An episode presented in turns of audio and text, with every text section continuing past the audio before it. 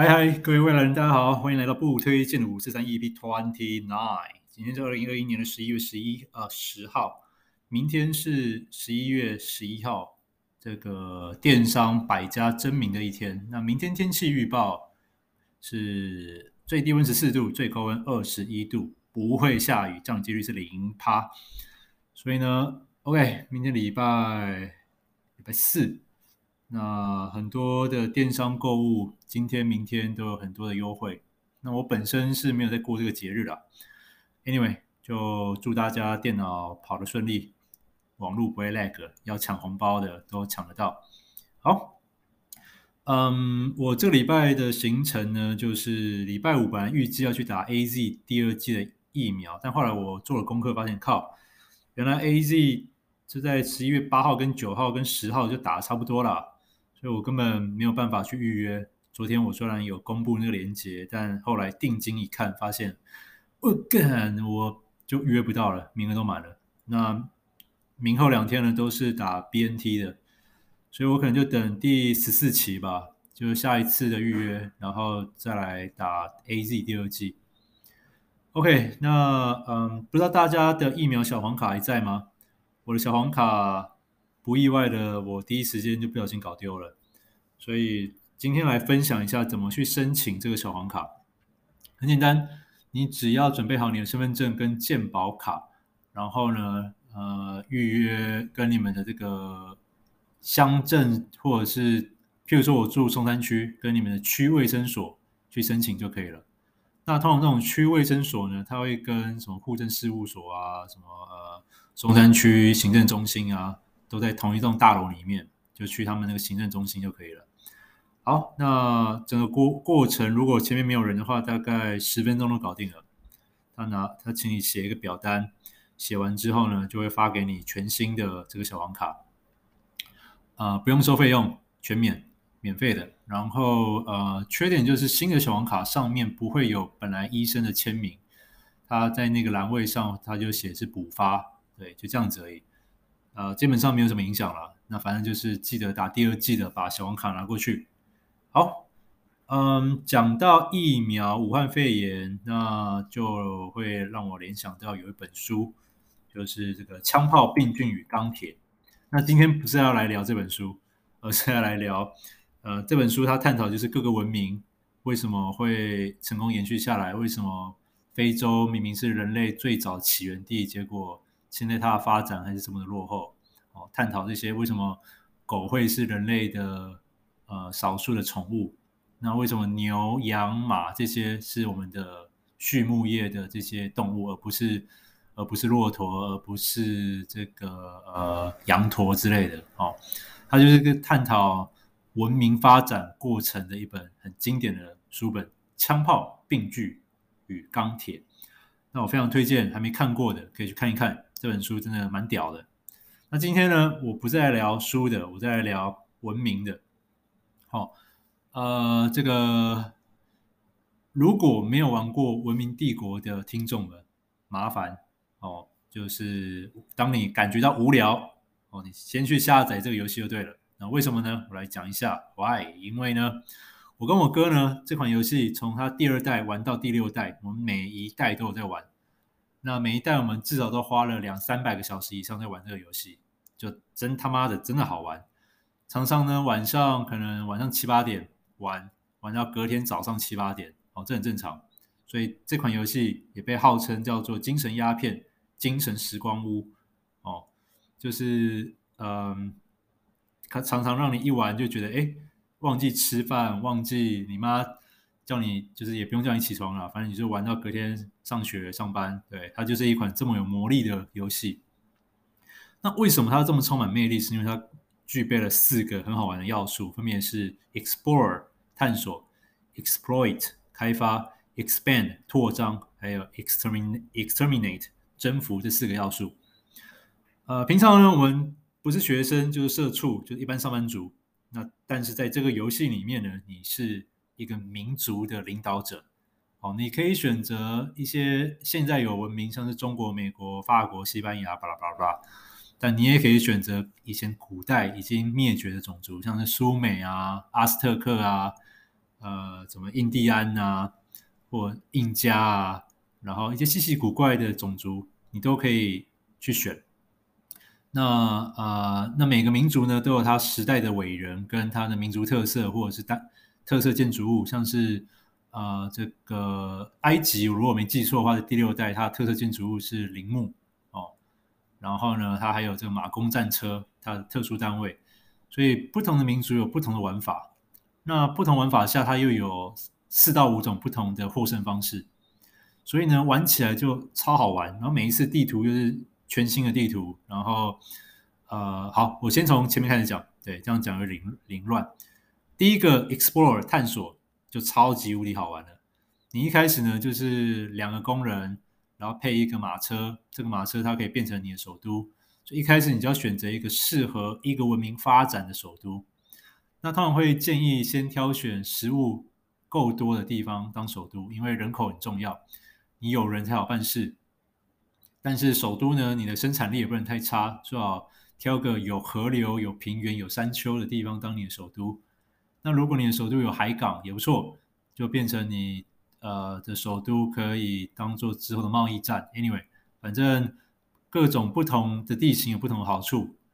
哦，那建议是。开局呢，挑一个食物多一点的地方当首都，呃，然后在探索阶段呢，你会遇到当地当地的原住民，你可能会跟他打战、交战，或者是他会送你一些科技啊，送你一些资源啊，所以呃，anyway，你就是派出你的斥候去探索这个整片乌漆嘛黑的大陆，然后呢，可能看到一个适合建成的地方，你要稍微记录一下，然后你就可以派你的。拓荒者去那边再建立你第二个城市，所以它的探索非常好玩哦。那它有这种盘古大陆地形，就是所有敌人都在同一块大陆上，或者是群岛地形，或者大陆地形。那或者是你也可以把你的地图变成随机哦，你一定要探索过了，你才知道到底我是在哪一种地形上哦。所以探索它是一个很多乐趣在里面，这是它第一步。那第二步呢，就是开发。呃，这边开发就是很多的面向，像是你可以盖你的建筑物哦，像是有这个伐木场啊，提升你的木头收集率啊，增加你的生产力，或者是采石场啊，让你盖建筑盖比较快。然后盖了这些民生必须的建筑物之后呢，你可以考量到呃如何增进你人民的人文素养，你可以盖学校、盖大学、盖博物馆、馆、盖这个音乐厅。哦，那盖这些建筑可以干嘛？哦，第一个呢，提高生产力；第二个呢，就是让你的人民可以快乐。哦，快乐是一个很重要的指标。如果你的人民不快乐呢，他们会闹革命，或者是让他们的生产力低落。那这样会陷入到恶性循环。生产力低落呢，粮食收入减少，粮食收入减少呢，可能会造成饥荒，饥荒呢又造成人民更多的不快乐跟不满。哦，所以呢。呃，盖这个宗教类型或者是艺术类型的建筑物，可以提升人民的产能，也可以降低他们的不满程度。哦，那这就是开发，你可以盖各种不同类型，你都你在现在生活看到的建筑物几乎都可以盖。那你也可以发展你的道路，让你的道路连城市跟城市之间的道路可以让移动更快速。哦，然后可以盖海港，你可以跟其他国做贸易。反正开发这一阶段就是你盖各种不同类型的建筑物，但当然发展的先后顺序这很重要，你不可能第一栋建筑物就盖大盖大学，呃，摩柯尼也在一起。然后建筑物除了一般所有城市都可以盖建筑以外呢，还可以盖所谓的世界奇观哦，这个超级屌。呃，我很多的世界奇观都是在玩这款游戏《文明帝国》才学到的，而不是从历史课本。譬如说巴比伦的空中花园。或者是这个呃埃法呃这个巴黎的埃菲尔铁塔，或者是这个呃巨石阵哦，反正就是各种世界遗迹呢，它都收纳在这个里面了。那你盖这些世界奇观盖出来，会额外的特殊的建筑物功能。那世界奇观称为世界奇观，就代表全世界只能够有一个。所以呃，我最爱做的事情就是在我的首都能盖多少个世界奇观，就塞多少个进去。然后塞什么大金字塔啊，然后什么万里长城啊，反正能塞就尽量塞。那呃，可能我一个城市就二三十个世界奇观，然后呢，看到这些世界奇观都在同一座城市，就特别有成就感。然后你就你的城市就盖的就是东一个金字塔，西一个这个海港，就青铜像，然后就觉得哇，干，我这城市超屌的，这就是我玩文明帝国我玩的最最开心的地方。我算是一个种田派了。Anyway，那这个就是开发哦，盖各种不同类型的建筑物，然后去去完善，去让你人民过开心的生活。好，第三个好玩的地方是 expand 扩张。那这个扩张呢，有两三个意涵，呃，第一个意涵呢，扩张就指你的城市越盖越多嘛，一个城市变五六七八个城市，然后跟其他的国家做接触，那嗯、呃，它里面有外交成分哦，然后扩张的部分呢，你也可以用战争的方式去征服其他文明哦，或者是呢，用呃，你刚刚用这个你的自身的宗教，你可以把你的宗教。传到其他国家，这也是一个扩张，或者是你们家的人民都过得很开心，然后里面产生出很多伟人，有音乐家，有艺术家，然后你们国内有很多的博物馆，可以吸引其他国人民到你们国家来做消费，来做观文化观光啊，这也是一个文化上的扩张。那扩张部分其实就牵扯到你的获胜方式了。好，那这边这获胜方式我放最后来一个来讲。反正拓张呢，它这个除了物理上的拓张哦，你的国界越来越大，也可以是文化上的拓张，expand。好，最后一个呢就是征服，exterminate。那征服的部分最直观的讲，这边就讲到有呃，讲到它的胜利方式了啊。第一个就是武力武力征服，武力获胜，呃，把所有国家的首都都打下来，那你就是获胜了啊。这第一个也是最快的一个方法。第二个呢是文化胜利，文化胜利呢就是让全世界的这个旅游人口呢有超过一半以上都在你们家做旅游观光，你就获胜了。好，这是我最爱的方法。然后呢，第三个获胜方式是宗教获胜，全世界的城市有超过一半以上的城市信你们的宗教，那就是宗教获胜。然后再来第四个呢是科技获胜，科技获胜的话，它这个玩法是。需要最多时间的哦，那就是要把所有的科技都研发完毕，然后呢，还要完成这个太空科技哦。如果我没记错的话，好像是要有这个什么呃呃，有太空梭啊，然后有太空站啊，反正有三四个哦，发射卫星、登人载月跟移民火星这三个太空项目。好，那你都把它研发完成之后呢，你就可以获得所谓的科技胜利。好，那。再来呢，就是假设你玩了五百多个回合，那都没有人获胜的话，那最后就是分数分数胜利，分数高的人胜利。